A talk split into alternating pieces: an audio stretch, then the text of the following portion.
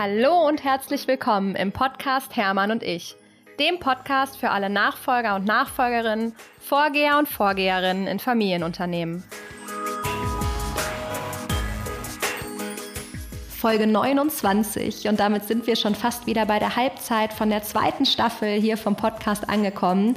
Ich freue mich, dass ihr heute wieder dabei seid und bevor es gleich losgeht, wieder mit einer ganz tollen Nachfolgerinnen-Story, habe ich noch ein kleines Goodie für euch. Und zwar ist ja jetzt bald Adventszeit und ich habe mir gemeinsam mit den Gästen aus meinem Podcast hier einen Hermann und ich Adventskalender überlegt. Den wird es auf meinem Instagram-Profil geben, den verlinke ich euch natürlich in den Show Notes und da, dort könnt ihr ab dem 1. Dezember jeden Tag sehr, sehr tolle Sachen gewinnen, die natürlich immer etwas mit uns, den Nachfolgern und Nachfolgerinnen aus dem Podcast zu tun haben. Es wird ganz tolle Präsente geben, zum Beispiel von Annemarie Berlin, von Orion, von äh, Schrammeck, von ganz vielen tollen Unternehmen, die ihr hier aus dem Podcast schon kennt. Und vor allem wird es auch ganz viele Gespräche zu verlosen geben. Das heißt, die Nachfolger und Nachfolgerinnen stellen sich zur Verfügung, stellen sich all euren Fragen und ihr könnt quasi ein 1 zu 1 Gespräch gewinnen mit ganz verschiedenen Schwerpunkten. Zum Beispiel mit dem Schwerpunkt, wie finde ich eigentlich meine Rolle zwischen Unternehmen und Familie? Ähm, wie, was ist eigentlich, wenn ich aus dem Unternehmen wieder aussteigen kann? Wie kann ich das friedlich machen? Also es geht geht immer um Themen, die die Nachfolger und Nachfolgerinnen selber erlebt haben und wo sie ihr Wissen nochmal in einem wirklich eins zu eins Gespräch ganz persönlich mit euch teilen. Also es lohnt sich auf jeden Fall vorbeizuschauen ab dem 1.12. bei Instagram. Ich freue mich drauf, wenn wir uns da wiedersehen und jetzt starten wir mit der heutigen Folge. So, heute spreche ich mit Vanessa Weber. vielleicht hat der ein oder andere schon mal von ihr gehört, denn Vanessa ist tatsächlich sehr, sehr aktiv, auch auf den Bühnen deutschlandweit unterwegs und setzt sich für das Thema Nachfolge ein, aber nicht nur für das Thema Nachfolge allgemein, sondern vor allem auch für das Thema Verantwortung, die mit der Nachfolge einhergeht. Und ganz insbesondere da auch das Thema vor allem Nachhaltigkeit, Fokussierung auf Mitarbeiter, New Leadership, all das sind ihre Herzensthemen.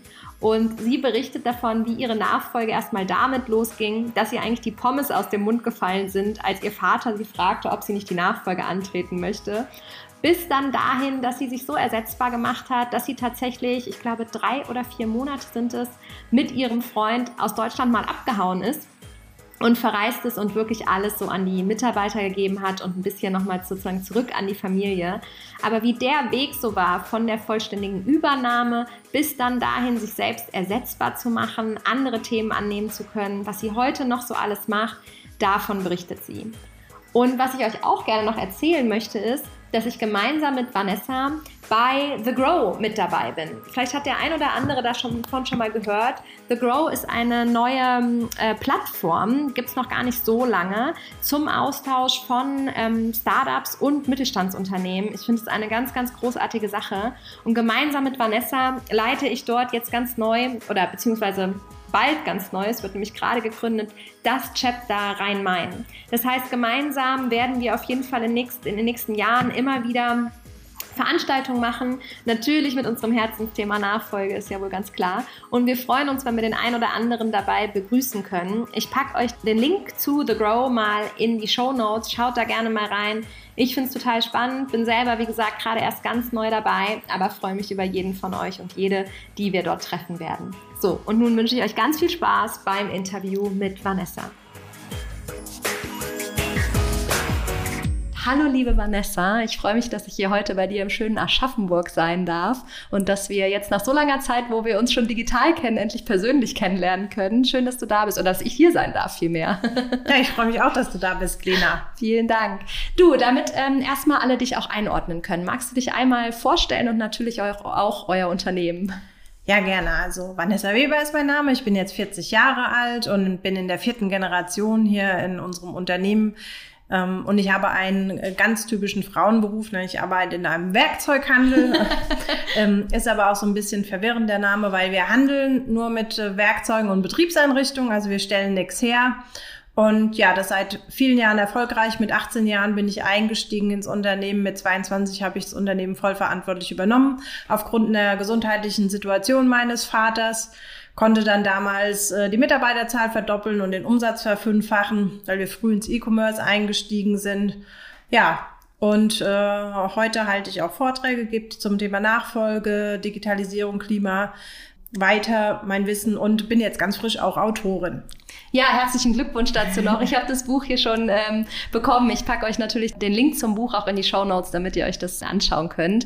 Herzlichen Glückwunsch dazu nochmal. Danke. Genau, jetzt hast du schon ein paar Themen angerissen. Ich würde ganz gerne mal ganz, ganz vorne anfangen. Wir haben uns ja eben hier auch die Büroräume angeschaut und du hast du mir auch erzählt, dass du im Prinzip jetzt, ist es dein altes Kinderzimmer, in dem wir jetzt hier sitzen, was jetzt dein Büro ist? Das ist tatsächlich das Schlafzimmer der Eltern, wo wir jetzt drin sitzen und nebenan ist mein Kinderzimmer. Ja, ich bin äh, tatsächlich hier groß geworden und dann haben wir das äh, Gebäude Gebäude auch umgebaut nach einer Zeit, ja. Das heißt, unten war schon immer der, der Laden und dann habt ihr als Familie oben drüber in der Wohnung hier im Industriegebiet im Prinzip, äh, genau, in der Firma gewohnt, kann man fast sagen. Genau, das, äh, 1983 wurde es erbaut und meine Oma, die ja damals äh, auch in der Geschäftsführung schon stand, es sind ja oftmals äh, in der Nachkriegszeit tatsächlich äh, die Frauen gewesen, die für ihre Männer eingesprungen sind. Ähm, mein Opa ist ja leider auch sehr früh mit 45 am Herzinfarkt gestorben. Und die hat nebenan gewohnt und meine Eltern hier.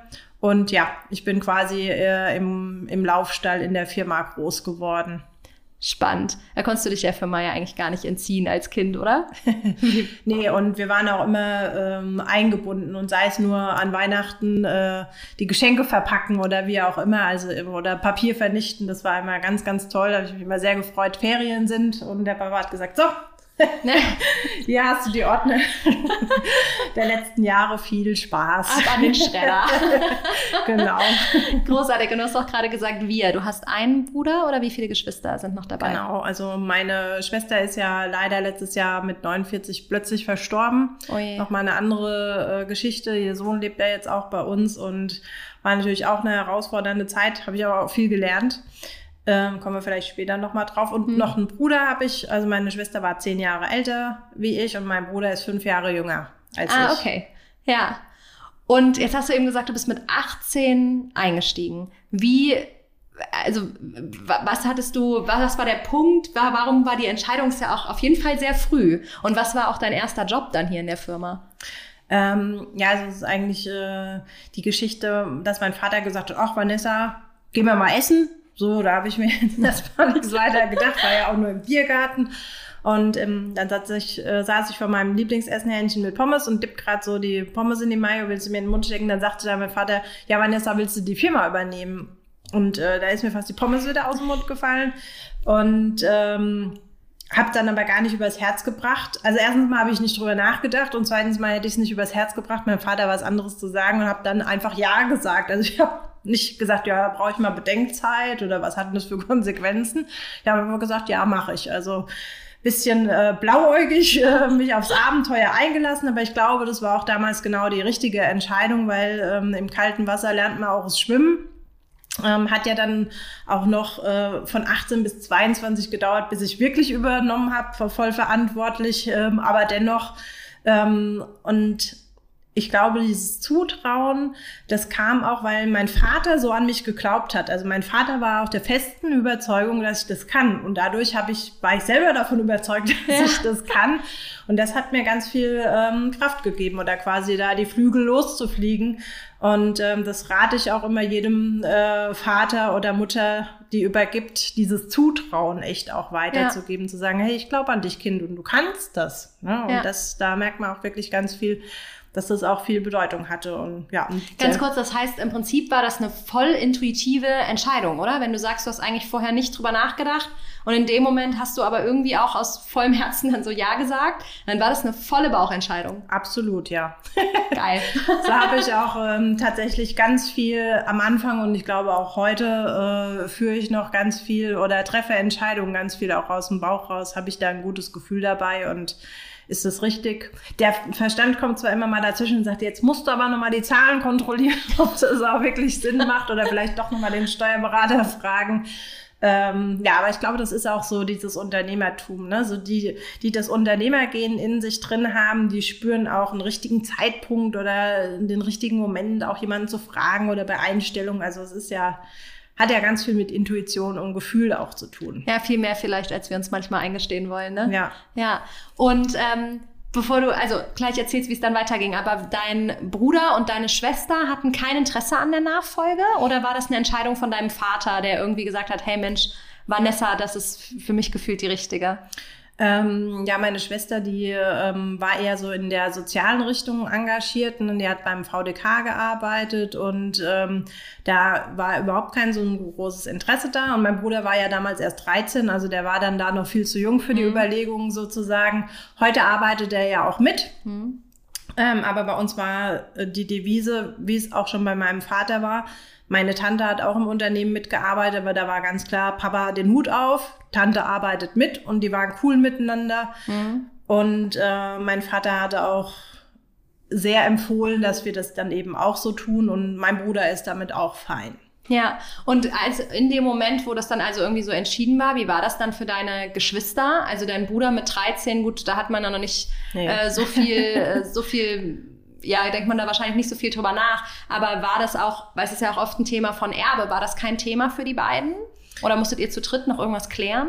Ähm, ja, wir haben uns halt ein Auszahlungsmodell überlegt für, mhm. für meinen Bruder dann, dass er natürlich auch seinen, seinen Benefit davon hat und wie gesagt, verdient er jetzt auch noch mit. Also das haben wir dann einfach auch so geregelt. Ja. ja ne? genau. Okay.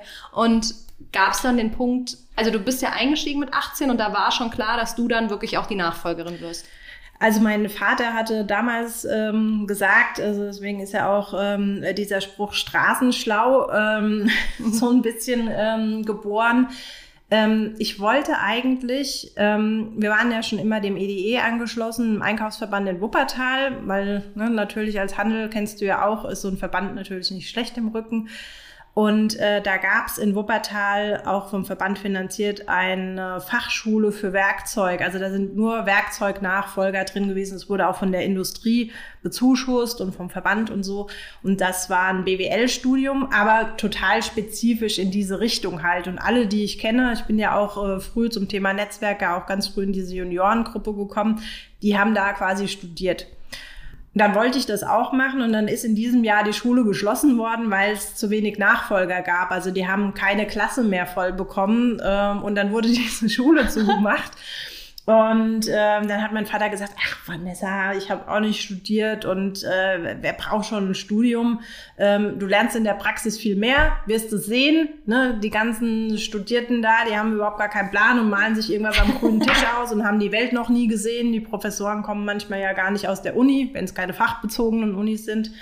Will ich hier nochmal unterschreiben ja. äh, oder unterstreichen du wirst sehen, du lernst in der Praxis viel mehr. Und dann habe ich mich dann quasi gegen ein Studium äh, entschieden und es kam auch noch dazu, ähm, dass äh, mein Vater in der Zeit, als ich eben 18 war, sehr, sehr viel krank war. Also der hatte ja selber einen Mopedunfall mhm. und hatte dadurch, ähm, die inneren Organe sind bei ihm gelähmt und ähm, das hat äh, viele Spätfolgen. Also er ist heute jetzt auch seit fast 18 Jahren im Rollstuhl, kann zwar noch aufstehen, aber er kann halt nicht mehr so gut laufen und so. Und er war zu dem Zeitpunkt immer mal, also übers Jahr hinweg gerechnet, war er ungefähr ein Dreivierteljahr im Krankenhaus. Also immer mal oh, wow. drin, raus, drin, raus. Und dann wurde ich halt auch schon gleich gebraucht. Also das war halt direkt schon im Volleinsatz.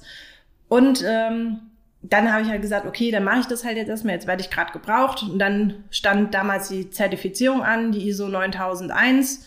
Ähm, hatte damals, weil äh, unsere Kunden sind die Großindustrie und die haben das damals gefordert. Unser Kunde, größter Kunde Bosch Rexroth, die haben gesagt, so, wenn ihr die Zertifizierung nicht habt, dann könnt ihr uns nicht mehr beliefern. Und dann hat mein Vater gesagt, so, dann mach du das mal, wird schon nicht so schwer sein.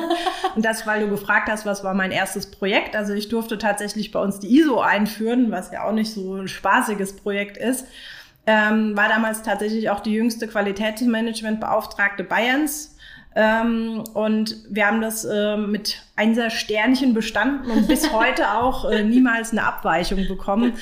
Und habe mir dann aber auch einen coolen Prüf, also nicht einen Prüfer, das macht ja der TÜV, sondern einen, der uns beraten hat. Und also unser, unser Heft ist irgendwie äh, keine 20 Seiten dick. Also der hat da immer einen coolen Zwischentrick gefunden, wie man quasi ähm, nicht ein Handbuch mit 150 Seiten schreiben muss, um durch die Zertifizierung zu kommen.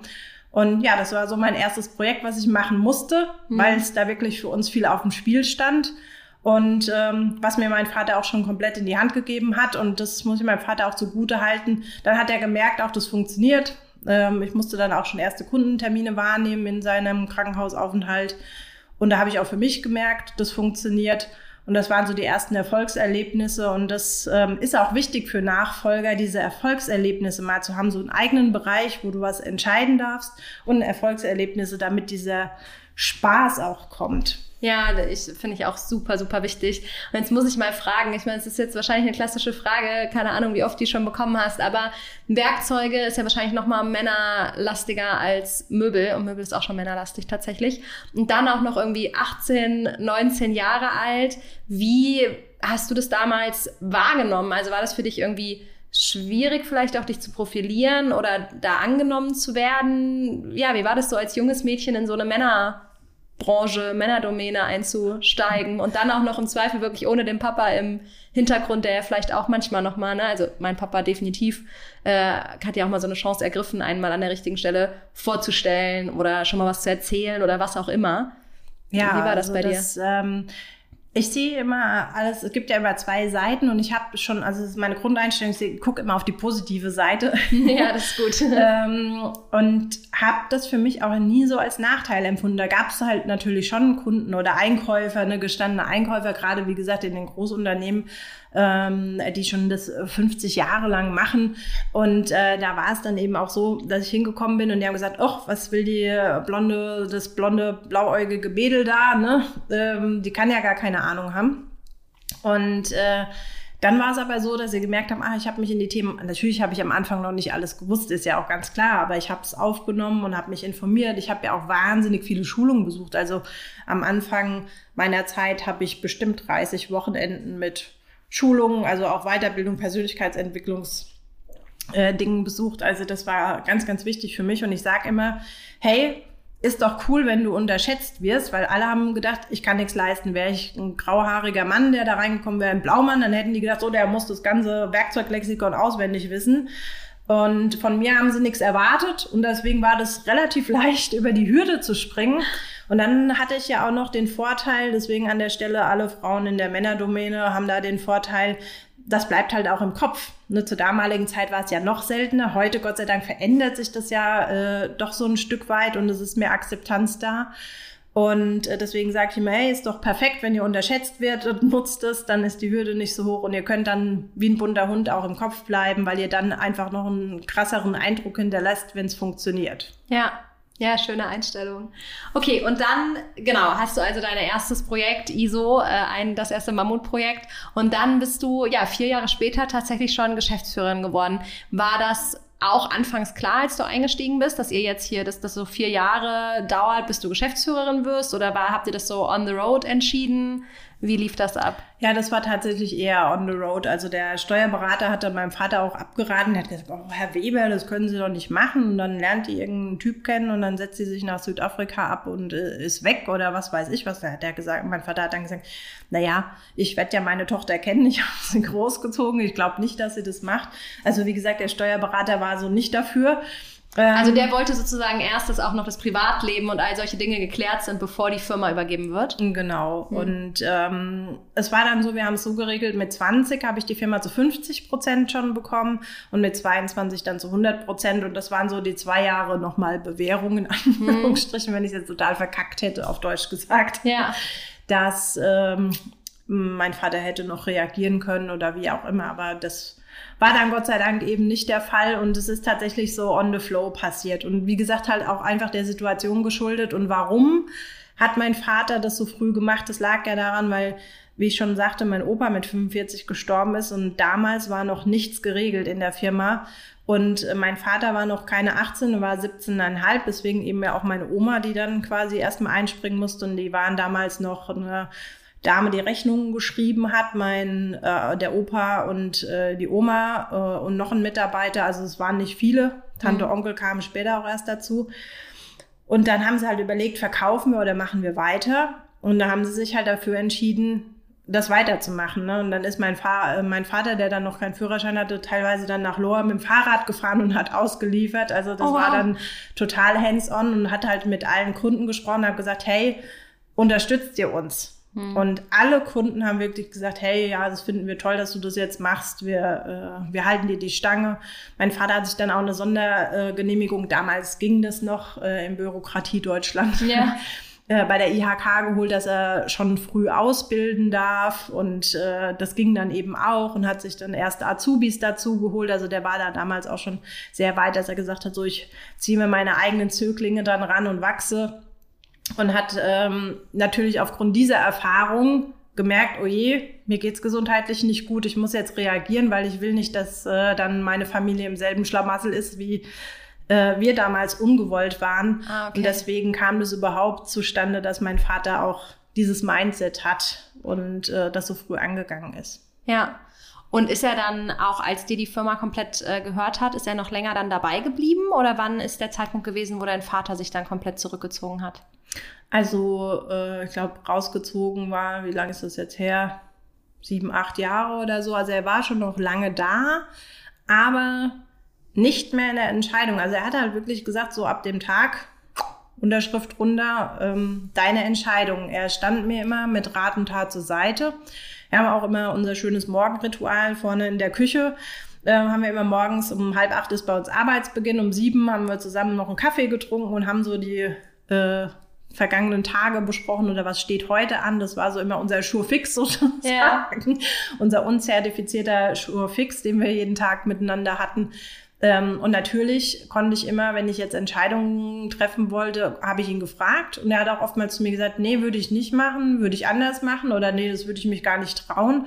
Ich habe es aber immer doch gemacht. Also ich habe mir zwar den Rat angehört, aber habe immer an, also nicht immer, aber meistens doch anders entschieden wie er. Und er hat dann auch immer gesagt, siehst du, aber wenn es auch geklappt hat, ne, auch damals Einstieg in E-Commerce oder sonstige Sachen, hätte ich gar nicht geglaubt äh, oder so einen großen Kunden wäre ich nie angegangen, hätte ich mich nicht getraut. Du siehst ja, hast es geschafft und ähm, da, wenn ich mal einen Fehler gemacht habe, was natürlich auch vorkam, die größte Fehlentscheidung war mal in eine falsche Warenwirtschaft zu investieren. Das war teuer und nervig. Oh ja, das glaube ich. Kennt vielleicht jeder so einen Übernahmeprozess und wenn du dich dann fürs Falsche entscheidest, hast du mal schön ein Jahr verdrödelt und fängst wieder von vorne an. Mhm.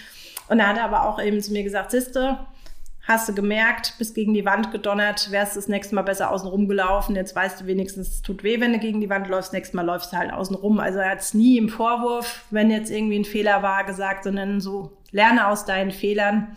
Ich gestern auch ein, äh, im Film ein schönes Zitat gehört, das irgendwie so äh, sinngemäß ging. Ist nicht schlimm, wenn du einen Fehler machst. Das Entscheidende ist, was du dann daraus tust und lernst. Ne? Ja. Ja, das stimmt. Äh, wichtig, wichtiges Thema.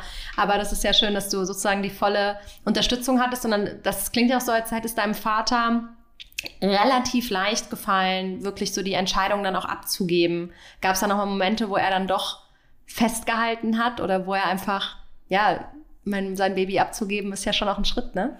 Ja, ähm, ich glaube aber, das wird, äh, du bist ja auch in der vierten Generation, ich glaube, das wird von Generation zu Generation leichter. Ich, also was ich immer feststelle, wenn ich auch viel mit Nachfolgern spreche, so von der ersten auf die zweite ist es besonders hart, weil der sozusagen der Initialgründer, der gibt halt ungern wirklich sein Baby her.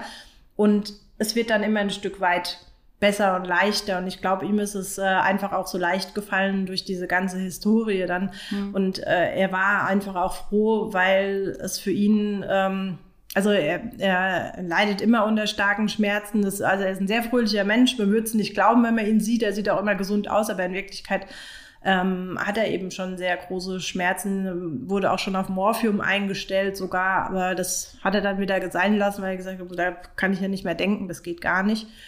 Und ähm, ja, er ist einfach äh, von seiner Art her so, dass das, ja, das ist so sein, seine Mentalität einfach. Ja. Wow.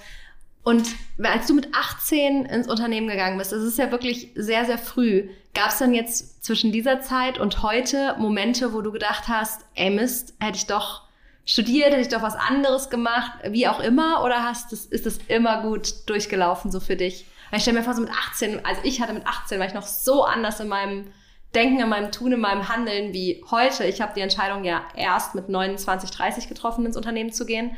Und ähm, ja, wenn ich das so, so rückblicke, finde ich es ganz spannend, wie das bei dir so im Laufe der Zeit sich vielleicht verändert hat.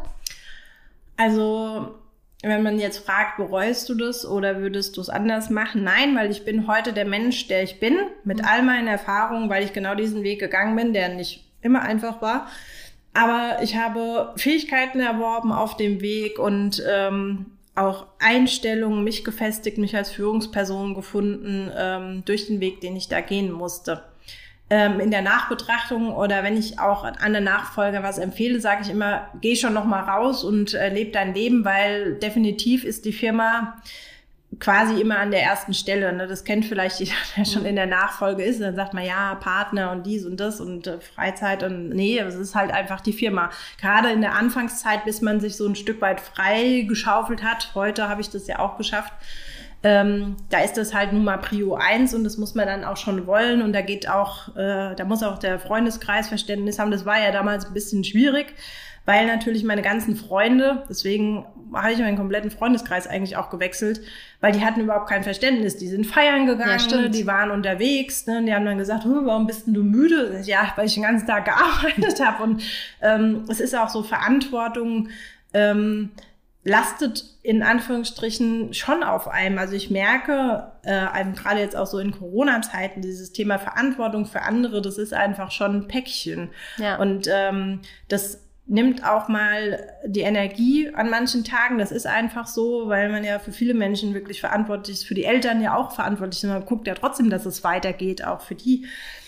Und ähm, das haben die nicht verstanden. Da, das war auch so der Zeitpunkt, den ich in das EDE-Netzwerk und äh, weil es alles Nachfolge waren, auch zu den Wirtschaftsjunioren dann kam, weil da waren natürlich viele Gleichgesinnte, ne? Wir ja, waren klar. entweder selbstständig oder Führungskräfte, die waren natürlich schon ein Stück weit älter.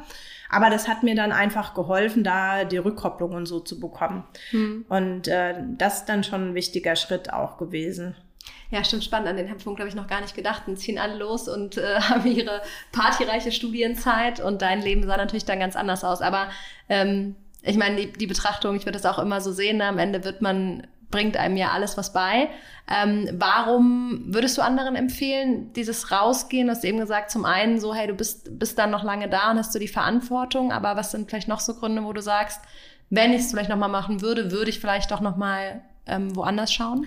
Ähm, ja, gut, die Erfahrung auch sammeln. Also der Austausch findet ja so auch ganz gut statt, aber trotzdem vielleicht mal in andere Unternehmen reinschauen. Also für mich zum Beispiel Reisen auch total wichtig. Ich ähm, bin ein sehr, sehr weltoffener Mensch und äh, verstehe immer diese ganze Diversity-Debatte und so eigentlich gar nicht, weil ich schon immer so handhabe und äh, auch andere Kulturen gerne kennenlernen möchte. Und das glaube ich, eher so Reise nochmal und genieß dein Leben. Jetzt gar nicht unbedingt gehen andere Betriebe, sondern mach das, ich habe es ja später nachgeholt, also jetzt ist schon viereinhalb Jahre her, aber da habe ich mit meinem Partner zusammen entschieden, dass wir drei Monate, ähm, er ist auch selbstständig, aus dem Unternehmen rausgehen und haben das aber ein Jahr vorher entschieden, eine halbe Weltreise zu machen, sozusagen, war wirklich Traumziele auch ähm, von Singapur bei San Francisco, äh, Bora Bora, Hawaii, so wow, wirklich ja. äh, Neuseeland, Australien, ganz vergessen. Also nee. war ein bisschen was. ja. ähm, das war so für mich, also Reisen ist mir total wichtig und da kriege ich auch meine Inspiration wieder her. Und, da sind wir äh, uns sehr ähnlich. ja, und das, ähm, das war so etwas, wo ich gesagt habe, so, und ich war natürlich bis zu diesem Zeitpunkt noch voll im Tagesgeschäft, voll im Hamsterrad. Und dann haben wir, äh, haben wir erst mit unseren Eltern gesprochen, haben gesagt, so, wir haben das vor, würdet ihr uns vertreten in der Zeit? Ne, weil irgendwie, wenn jetzt ein Notfall ist, muss man ja, kann man jetzt nicht von Australien rüber mal schnell kommen. Ja. Am anderen Ende der Welt. Und äh, dann haben unsere Eltern eingewilligt und dann sind wir zu den Mitarbeitern, also ich bin zu den Mitarbeitern, habe gesagt, so, ich habe das vor. Ich möchte in einem Jahr drei Monate weg sein. Könnt ihr euch das vorstellen? Da war natürlich erstmal so, huh, weiß ich nicht, ne? Mhm. Weil bisher war es halt immer so, Vanessa, äh, wie kalkulieren wir das Angebot? 12,50 los. So. Also ja. das war Fragen und bei mir auf dem Schreibtisch ist die Entscheidung gefallen. Und da habe ich gesagt, so, wir haben ja jetzt ein Jahr Zeit, dass ich meine Verantwortung abgebe an euch. Und das haben wir dann auch wirklich aktiv gemacht. Sie sind dann immer noch gekommen und gesagt, Vanessa, was mache ich mit dem Angebot? Und dann habe ich angefangen zu fragen. Dann habe ich gesagt, ähm, wie würdest, hab nicht mehr die Antwort gegeben, habe gesagt, wie würdest du es machen? So, dann haben die dann schon gemerkt, ach Mist, ich krieg nicht gleich eine Antwort. Wird komplizierter jetzt. und ähm, sind dann schon mit einem Vorschlag, wenn sie dann gekommen sind gesagt, ich habe mir gedacht, ich würde das so und so machen. So, und dann musste ich ja nur noch sagen, ja, passt super, äh, was ich in den meisten Fällen gemacht habe, um auch die Sicherheit zu geben, ihr trefft gute Entscheidungen. Und im Zweifel sind ja die Mitarbeiter, wenn wir mal ehrlich sind, viel, viel näher dran, wie wir Chefs äh, mhm. an der ganzen Thematik, an den Kunden und, und, und, weil die ja den ganzen Tag im Dialog mit denen sind. Und ähm, wenn ich gemerkt habe, nee, da ist ein falscher Gedanke oder das ist was, was wir nachsteuern müssen, habe ich halt ähm, ich habe dann immer erklärt, ich kalkuliere das aus dem und dem Grund so, das müssen wir so machen oder bei dem Kunden gibt es die und die Historie. Und äh, bis zum Abflugtag standen die immer noch am Schreibtisch. Ja. Und das ist, äh, logischerweise kann keiner was drei Monate liegen lassen. Wir hatten auch das Commitment, keine E-Mail, kein Anruf, nichts, außer die Firma brennt. So. Ah, okay, also wirklich nicht so Homeoffice-mäßig, Remote-Office, wie auch immer, sondern null. komplett ähm, weg. Ja. Und da haben sich auch alle dran gehalten. Zur Anfangszeit, in den ersten drei Wochen, habe ich mal eine E-Mail geschrieben, und wie ist es so? Und dann kam keine Antwort zurück. Also sie haben sich ganz konsequent äh, dran gehalten auch. Ähm, und ja, und als ich wiederkam, war dann erstmal so, die ersten drei Tage hat das Telefon nicht mehr geklingelt. Ich hatte keine E-Mails in meinem Postfach. Keiner kam und hat was gefragt. Also ich dachte, ach toll, ich habe mich überflüssig gemacht. Super, größte aber, Ziel eines Chefs erreicht, ja. Genau, aber dann habe ich mir gedacht, hey, ich habe mich überflüssig gemacht, wie cool ist das denn? Und äh, konnte mich natürlich dann und kann mich jetzt heute auch anderen Dingen äh, widmen. Wie wir vorhin haben wir schon ein bisschen drüber gesprochen, das Thema Innovation, was im Mittelstand total wichtig ist und mir auch wichtig ist. Ähm, ich kann mich jetzt um Mitarbeiterführung wirklich kümmern, ne, weil ich Zeit habe, um mir auch die Themen anzuhören von den Leuten und ähm, das Thema Außenmarketing, Kommunikation, das sind so meine drei Schwerpunkte und ja, war quasi befreit vom Tagesgeschäft und konnte mich wirklich äh, den Themen am Unternehmen zu arbeiten widmen und nicht mehr eben ja, geil. Also das finde ich ja mega cool. Ich bin ja auch so ein, so ein Reisefreak und ähm, ich habe jetzt äh, tatsächlich schon mal so ein, zwei Mal so ein bisschen Remote-Arbeiten ausprobiert. Also noch nicht in, in super langen Längen, aber es war zumindest mal so, okay, jetzt vier Wochen und zwei Wochen machst du Urlaub und zwei Wochen machst du irgendwie Remote und das hat total gut funktioniert und ich war tatsächlich während der Corona-Zeit dann auch irgendwann weg, weil, weil ich ja, tatsächlich nicht mehr konnte. Und gut, da waren nicht viele da, ne? Aber das haben, glaube ich, ganz lange die Leute auch gar nicht so richtig gemerkt, dass ich eigentlich nicht da bin, weil wo ich ans Telefon gehe, ist ja eigentlich, ja. ist ja eigentlich so ein bisschen wurscht. Ähm, aber ich habe halt auch immer genau diese Überlegung, wie kann ich das vereinbaren, dass ich einfach auch reisen kann, weil es mir einfach so, so wichtig ist. Und mein Traum ist ja auch so ein bisschen wirklich zu sagen, ich bin zwei, vielleicht drei Monate im Jahr einfach woanders, äh, weil es mir halt genauso geht wie dir, dass ich so krass meine Inspiration daraus kriege, aber auch einfach so diese, ich weiß nicht, woran das liegt, habe ich gerade gestern mit einer Freundin noch drüber gesprochen, im, du hast irgendwie gefühlt eine andere Umgebung und plötzlich schaffst du Dinge, die du sonst in acht Stunden schaffst, in zwei und alles ist so viel leichter und alle, woran liegt das? Ist das, äh, ist es echt diese Büroumgebung? Wäre das immer so, wenn man irgendwo am Meer sitzt oder wäre das, wenn das zu Hause ist, auch nicht mehr so? Also deswegen, ähm, das habe ich total. Und wie gehst du dann damit um? Also ich denke auch bei sowas immer, naja, wenn ich das mache, dann möchte ich das aber auch meinen Mitarbeitern mhm. ähm, die Möglichkeit geben. Ähm, bisher ist noch nie so jemand auf mich zugekommen. Ich hatte jetzt auch gerade eine Kollegin, die kommt ursprünglich aus Italien oder ihre Familie vielmehr kommt ursprünglich aus Italien. Und sie ist halt jedes Jahr im Sommer logischerweise dann drei Wochen da unten. Und dann habe ich halt dann so zu ihr gesagt, bevor sie gefahren ist, ey, willst du nicht nächstes Jahr mal sechs Wochen darunter gehen und halt drei Wochen von da arbeiten? Check doch jetzt, wenn du da bist mal, ob das Internet funktioniert und ob du da gute Anbindungen hast. Und dann hast du doch alle Möglichkeiten, einfach länger in Italien zu bleiben und lass uns das doch mal probieren. Aber das kommt eher so von mir, auch mhm. ehrlich gesagt aus der Motivation, ja. dass ich mir das halt selber auch ähm, genehmigen will. Ähm, also Frage letztendlich eigentlich, wie kommt es bei der, kam es bei den Mitarbeitern an? Also du hast ja gesagt, wir waren erstmal so, hm, okay, aber ansonsten gab es da Diskussionen? Nee, gar nicht. Also die, ja. also es ist auch so, die Geschäfte haben sich sogar in den drei Monaten besser entwickelt, als ich weg war. da ich sagte, hey, ihr habt alles richtig gemacht, ich kann jetzt öfters weggehen, seht ja. ihr? Ähm, nee, das kam, also da muss ich auch bei, bei meinem Team da sehr dankbar, dass sie mir wirklich den Rücken auch frei halten. Aber was du sagtest, kenne ich auch, ne? so diese Corona-Phase hatte ich auch, das war total schrecklich, habe ich auch drüber geblockt, ne? das mache ich ja gerne über Unternehmerthemen, ähm, die keiner so anspricht. Wo findet man den Blog? Ähm, auf der Impulse blogge ich ja oder auf Xing auch. Äh, da sind meistens meine Beiträge zu finden oder jetzt im Buch, Hashtag mal ehrlich. Ja. ja.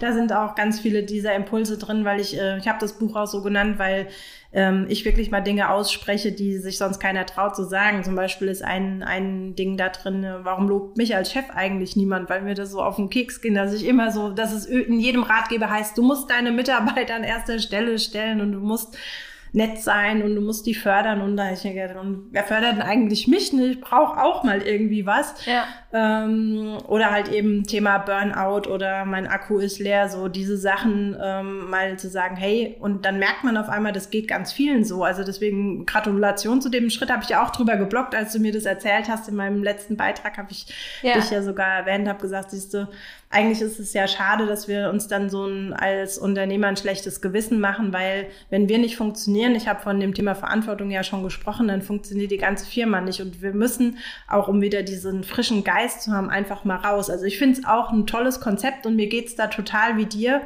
ähm, in Zukunft, dass ich auch drüber nachgedacht habe oder auch über dieses Thema Vier-Tage-Woche. Wenn ich das gerne machen würde, eigentlich muss ich es dann auch allen geben. Ja, absolut. Ähm, aber ich kann mir schon vorstellen, dass es sogar effektiver ist. Also jetzt auch in Zeiten der Kurzarbeit durch die Pandemie hat man ja auch gemerkt, dass es ging, obwohl man weniger gearbeitet hat oder obwohl die Leute weniger gearbeitet hat. Und ich fand nicht, dass wir unproduktiver waren. Nee, überhaupt nicht. Und es ist ja auch, ich finde auch bei den Themen immer spannend. Also ich zum Beispiel hab, weiß natürlich, hey, vier Tage Woche jetzt mal als Beispiel, ähm, kriege ich in vielen Bereichen extrem gut hin. Aber zum Beispiel in der Montage. Ja, da geht das nicht. Wie Oder soll ich das Lager, hinkriegen? Ne, also Päckchen, natürlich kann ich ja. den, ja genau, aber die Päckchen packen sich halt ja. an Tag fünf nicht von genau. alleine. Und wir sind auch, also wenn ich mir unsere Zahlen angucke, extrem gut und produktiv. Das heißt, ich kriege die auch nicht irgendwie nochmal einen Tag auf vier andere verteilt. Es funktioniert in dem Bereich ja. echt einfach nicht. Und ähm, oder, oder beziehungsweise ich habe die Lösung noch nicht, sagen wir es mal so. Vielleicht funktioniert es ja doch irgendwie. aber die Frage ist ja auch immer, will das halt jeder. Ne? Aber wie kriegt man sozusagen, das Wichtige ist ja, glaube ich, die Kultur ins Unternehmen zu kriegen, wo man einfach sagt, okay, nicht jeder kann alles haben vielleicht, weil gewisse ja. Dinge funktionieren halt für meinen Job nicht oder wie auch immer. Aber ähm, am Ende des Tages geht es auch einfach darum, dass ich das habe, was ich auch wirklich haben möchte. Und ähm, ja, ich finde es eben spannend, dass das ja noch so gar nicht ankommt teilweise oder dass ich rede immer so davon, ich erzähle das dann immer ganz viel in der Hoffnung, dass irgendjemand sagt, hey Lina, ich würde das jetzt mal gerne machen. Aber vielleicht ist das Bedürfnis ja bei ja. den Leuten noch gar nicht so da. Und ich habe mir so lange eine Platte gemacht und dachte so, nee, du kannst doch jetzt nicht einfach wegfliegen und Lena, es ist Corona und wie sollen es gehen? Und ich konnte nicht mehr. Dann war echt ja. so, okay, ich fahre jetzt wenigstens ein Wochenende nach Berlin, vielleicht geht irgendwie mein Kopf leer und ich saß echt in Berlin und ich war so, gar nichts passiert hier. Und ich glaube, ich drehe gleich durch. Ja. Und dann habe ich echt meine Führungskräfte angerufen, alle Freitagmorgens, weiß ich noch ganz genau, und habe gesagt, pass mal auf, ich überlege das jetzt schon seit ein paar Wochen. Könnte ich das vorstellen? Die Häuser sind noch zu. Ich bin natürlich an Tag eins, wo die Häuser wieder aufmachen, bin ich wieder da, wohl wissend, dass ihr das ja eigentlich auch nicht braucht. Aber ich, ich muss jetzt raus. Mhm. Und dann haben die alle auch reagiert und haben gesagt, nee, das ist doch auch total gut, weil guck mal, dann sind die Sommerferien, da müssen wir irgendwie alle Urlaub machen, wir möchten auch Urlaub machen, wir haben alle Kinder, hast du nicht. Ist doch ganz gut, wenn du das jetzt schon mal machst. Und dann habe ich erstmal gesagt, ja, dann lass es mal so unter uns, dann nicht so an die große Glocke hängen.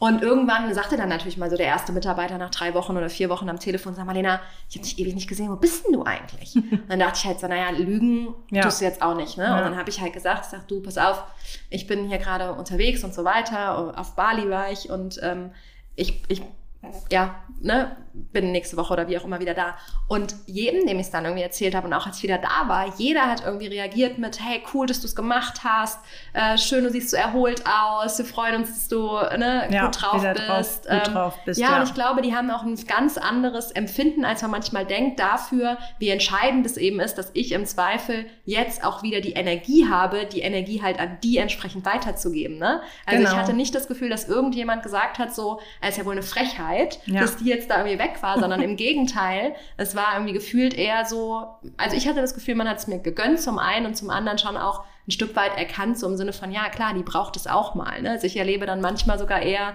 ähm, eher so dieses, Lena, du machst aber auch mal Urlaub, oder? Wir müssen uns jetzt hier keine genau. Sorgen um dich machen oder so. Ja. Ne? Äh, das ist ja immer spannend, was man für ein Kopfkino sich macht, aber eigentlich geht so viel. Ja, das, äh, das äh, ist total, ne? da gibt's ja auch den schöne Zitat, ähm, glaube nicht alles, was du denkst. Mhm. vom Heinz Erhardt und das ist auch tatsächlich so, ne, weil wir machen uns oftmals so viel Gedanken, was könnten die denken und was denkt der und was, was passiert da, wenn ich das tue. Ne? Das glaube ich aber auch so ein bisschen ein Frauenphänomen. Ne? Vielleicht ja, würden Männer weniger drüber nachdenken und das einfach mal tun oder machen das tatsächlich. Ähm, deswegen da tatsächlich ist bei mir auch so, kam eher positives Feedback. Ne? Ich nehme ja immer meine Klosterauszeit. Ne? Ähm, oh wow, erzähl davon mal. Was heißt das? Ähm, tatsächlich schweigen gehen. Ne? Mhm. Weil ich finde diese Erfahrung, wer sie noch nicht gemacht hat, ich kann sie wirklich nur empfehlen, weil du hast es ja auch gerade gesagt, so dieses Gedankenkarussell, ja, das ist ja permanent und man schläft ein und, und da wacht man auf und ach, da ist noch das, da ist noch das, das. Das hört nie auf, auch wenn man mal es schafft. Ne, Im Urlaub setzt eine Erholungsphase. Das habe ich auch gemerkt, eigentlich erst nach der zweiten Woche so richtig ein. Also wo ich so lange weg war, habe ich auch gemerkt, eigentlich erst nach der dritten Woche konnte ich so wirklich loslassen. Ne? Mhm. So, also es braucht einfach auch eine Zeit, bis du dieses Ganze hinter dir lassen kannst und bis es leichter wird und aus dem Kopf verschwindet. Und schneller geht's aber ähm, im Schweigen. Also du hast dir dann nur noch deinen Dialog mit dir selber erstmal. Da diskutierst du schon viel mit dir noch aus. Hm, Glaube ich. In der ersten Zeit. Ähm, aber irgendwann ist es wie so ein See, der ganz, ganz ruhig und klar wird. Und dann kriegst du auch, du, du wirst auf einmal auch klar, du kannst auf einmal wieder auch richtig denken. Und vorher hast du so, habe ich immer das Gefühl gehabt, dass jemand permanent Steine in diesen Teich reinschmeißt oder in den See und dann entstehen diese Kreise und permanent überschneiden sie sich und von außen werden ganz viele Steine da reingeschmissen und äh, beim Schweigen ist halt irgendwann mal so, der See ist ruhig, da schmeißt jetzt keiner mehr Steine rein, ich auch nicht. Ähm, und das geht dann mit der Zeit auch immer schneller, dieses, aber das heißt, du gehst, machst es einmal im Jahr oder in welchen regelmäßigen Abständen Ich versuche es mehrmals im Jahr. Also beim, beim für wie lange dann immer? Ähm, drei Tage, drei bis vier Tage. Ähm, meistens jetzt nach Münster-Schwarzach äh, zum Anselm Grün, Pater Anselm Grün, wobei ich es jetzt mittlerweile kombiniere auch mit Impulsen von ihm. Er bietet ja auch Seminare an, finde ich äh, sehr inspirierender Mann. Also und das hat nichts mit gläubig zu tun, ne, weil das ist überhaupt nicht. Dort ist es sehr, sehr weltoffen, aber dieses Kloster hat eine schöne Atmosphäre. Und ich fahre nur eine Stunde, weil das ist auch immer so ein bisschen ein Nachhaltigkeitsthema. Ich versuche irgendwie immer so ein bisschen im Umfeld zu bleiben, zumindest dafür. Und ähm, mindestens einmal im Jahr, gerne zweimal. Eigentlich ist das Beste, wenn ich es immer im Quartal schaffe, aber das ist unrealistisch, um, um zu reflektieren, äh, was habe ich mir fürs Jahr vorgenommen und bin ich auf einem guten Weg oder hat sich was verändert? Und manchmal nimmt man sich ja mhm. irgendwie Anfang des Jahres was vor und dann ne, ist, nehmen wir ja, nochmal den Januar 2020. Ne, da hat, haben wir uns alle andere Dinge vorgenommen und im März äh, mhm. kam Corona. Äh, das ist halt eben das Leben, da passieren Dinge und verändern sich, da muss man sich wieder neu drauf einstellen und justieren, aber das hilft immer dabei. Also spätestens Ende des Jahres nehme ich mir auch immer ein paar Tage, um nochmal zu sagen, was war gut in dem Jahr, was war erfolgreich, was habe ich alles geschafft. So diesen mhm. Rückblick mal zu gucken, hey, nicht immer nur nach vorne, nach vorne, sondern ja. auch mal rückwärts. Hey, cool, das habe ich alles hingekriegt. Cool, cool, das hat geklappt, was ich mir vorgenommen habe. Und hm, das will ich noch erreichen oder da möchte ich noch hin. So, ja. das ist immer ganz schön zum Innehalten. Ja, voll spannend. Das, äh, den Link schick mir gerne mal, dann packe ich den auch in die Show Notes für äh, alle, die das interessiert und mich interessiert es auch. gerne. Ich habe das tatsächlich einmal ähm, auf Bali probiert. Ich wollte eigentlich, glaube ich, fünf Tage und an Tag drei ähm, habe ich abgebrochen, weil ich tatsächlich, ich glaube, das ist jetzt drei oder vier Jahre her, weil es mir zu viel war. Also, beziehungsweise mein Kopf hat dann angefangen, so richtig krasse Ängste zu entwickeln und so weiter. Heute weiß ich, da hätte ich wahrscheinlich einmal durchgemusst und ich will es unbedingt auch nochmal äh, probieren. Hat sich irgendwie noch nicht ergeben. Aber von daher gut, dass wir, dass wir drüber sprechen und ich hoffe, dass ich äh, das beim nächsten Mal besser durchhalte. Kann ich nur ermutigen, es lohnt sich. ja, ja, ja. Ich glaube da auch sehr dran und auch äh, Meditation und so weiter. Da merkt man ja auch immer schon, wie schwer das auch mal ist, nur zwei Minuten mal ja, total. den ruhigen See zu haben, wie du es gerade beschrieben hast. Genau. Kommen wir nochmal einmal zurück zum äh, Thema Nachfolge. Tatsächlich äh, quatschen wir ja auch schon wieder äh, schöne 40 Minuten. Deswegen möchte ich dir gerne noch so ein, zwei abschließende Fragen stellen. Und zwar, wenn du, es ist zwischendurch gesagt, vielleicht aber nochmal, um es zusammenzufassen, was wären so deine Top ein, zwei Dinge, also wenn man dir sich ein, zwei Sachen von dir merken soll, die du anderen NachfolgerInnen mitgeben möchtest, was wäre das?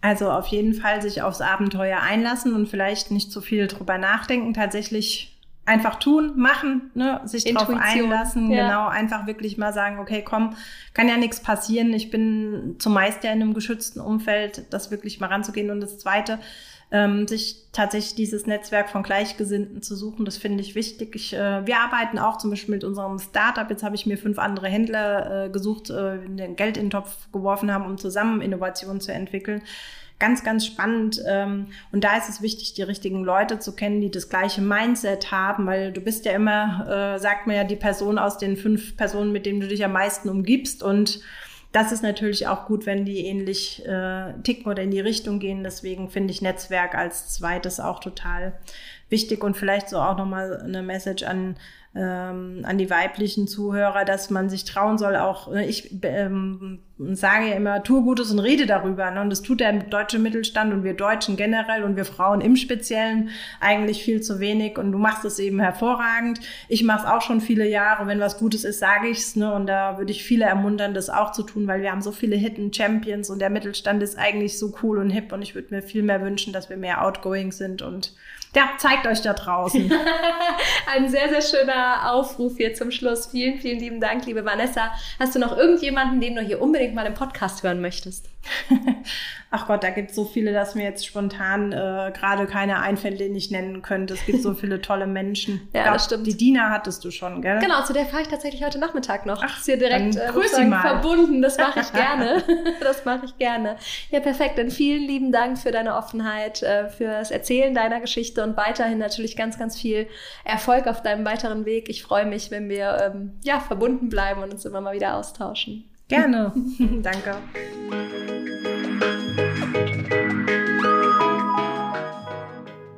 So, ihr Lieben, wenn ihr mehr von Vanessa noch hören oder lesen möchtet, dann schaut auf jeden Fall zuallererst mal auf ihrer Homepage vorbei.